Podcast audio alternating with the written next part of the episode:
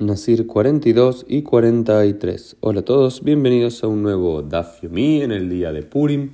Y en el día de Purim algo tenemos que aumentar en alegría y a mí me pone feliz ponerme nuevamente al día con este eh, Daf Yomi que venía un poquito retrasado. Y en la página 42a, en la mitad, encontramos una nueva Mishnah que tiene que ver con la prohibición de cortarse el pelo. Analiza un poco más la prohibición de cortarse el pelo y qué significa esto y qué puede hacer un Nazir y qué no. Y dice Nasir Jofef Ume Fasfes Avalosorek. Que un eh, puede ponerse shampoo y ponerse shampoo no implica que se va, que se va a sacar el pelo, digamos que se va a sacar el pelo, puede separarse los pelos, no puede movérselos un poco los, los pelos, puede peinárselos con la mano, velozorek, pero lo que no puedo hacer es agarrar un peine y arrancar y, peinarse. ¿Por qué? Porque todos sabemos que cuando uno se peina salen pelos. Entonces uno puede ponerse shampoo sin no hay ningún problema. Pero después otra nueva Mishnah nos dice lo yahof badama. Pero no puede ponerse shampoo o no puede usar eh, eh, eh, tierra como shampoo. Al parecer en el mundo antiguo algunos usaban tierra, ¿no? Porque quizás saca la grasa, por eso estoy pensando que lo podía utilizar.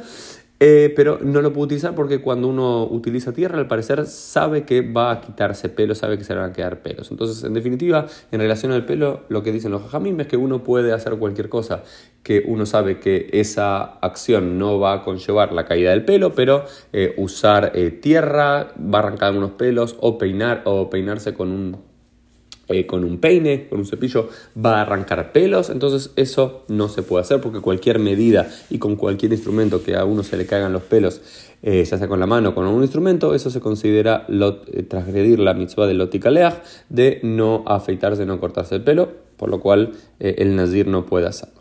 Y luego hay una Mishnah hacia el final de la página 42a eh, que va a ser el motivo de discusión de la próxima página y media, por lo menos, que tiene que ver con eh, lo siguiente. Nasir Shayayote Yain Kola Yom no Si había un Nasir que está todo el día tomando vino, no recibe sino una serie de latigazos por esa transgresión que hizo. Ambrulo, pero si le dijeron a él, altiste, altiste, no tomes, no tomes, beullote, pero aún así él toma, hayab al hat él recibe latigazos por cada una de las veces que le advirtieron que no debe tomar.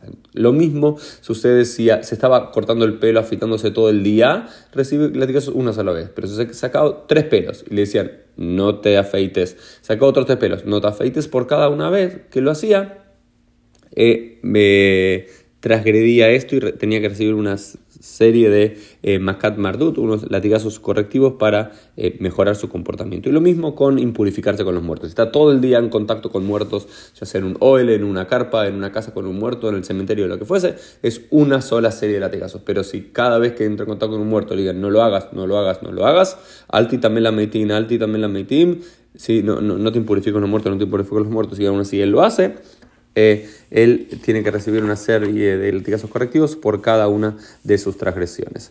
Esto nos lleva a la página 43a, en la cual analiza eh, todos los pormenores de cuando una persona eh, entra en contacto con un muerto, qué cantidad del cuerpo tiene que tocar o qué no tiene que tocar y demás. Dice, si está en un oil, que es digamos, una caja, una casa, y está el cuerpo ahí, aunque meta la nariz, aunque meta la mano, ya el Cohen, o en este caso el Nazir, se impurifica eh, totalmente. ¿no? Pero algo, un, punto muy importante para la Ja es que dice, Eino metame el ¿sí? Eh, una persona que está muriendo, un gocés, un moribundo, no genera impureza. Genera impureza en el momento en el cual eh, una persona muere directamente, su alma sale, literalmente como nos dice eh, la, la.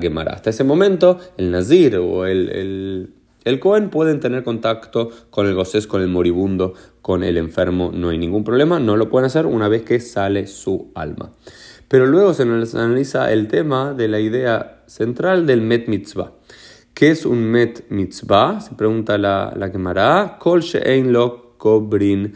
Todo aquel que no tiene quien lo entierre. Entonces, em, Este es el sentido, es una de las únicas excepciones en las cuales tenemos que un Cohen, un Cohen puede impurificarse, hablando en relación a los muertos, tiene una licencia que el Nazir no tiene. El Nazir no puede impurificarse por nadie, pero en cambio el Cohen puede impurificarse para enterrar el cuerpo entero, pero no así los diferentes miembros si se lo llega, llega a estar desmembrado, dice la Gemara, sino el cuerpo entero de su padre, de su madre, de su hermano, de su hermana o de su hijo, de su hija o de su cónyuge. Y también puede hacerlo por un Met Mitzvah. ¿Qué es un Met Mitzvah? Un judío que está perdido en el medio del campo, que muere en el medio del campo, no hay quien lo entierre y uno, el que lo ve ahí, el que está pasando por el lado es un Cohen. Bueno, si no hay otro que pueda ayudar para enterrarlo, el Cohen tiene que impurificarse por ellos, ¿no es cierto?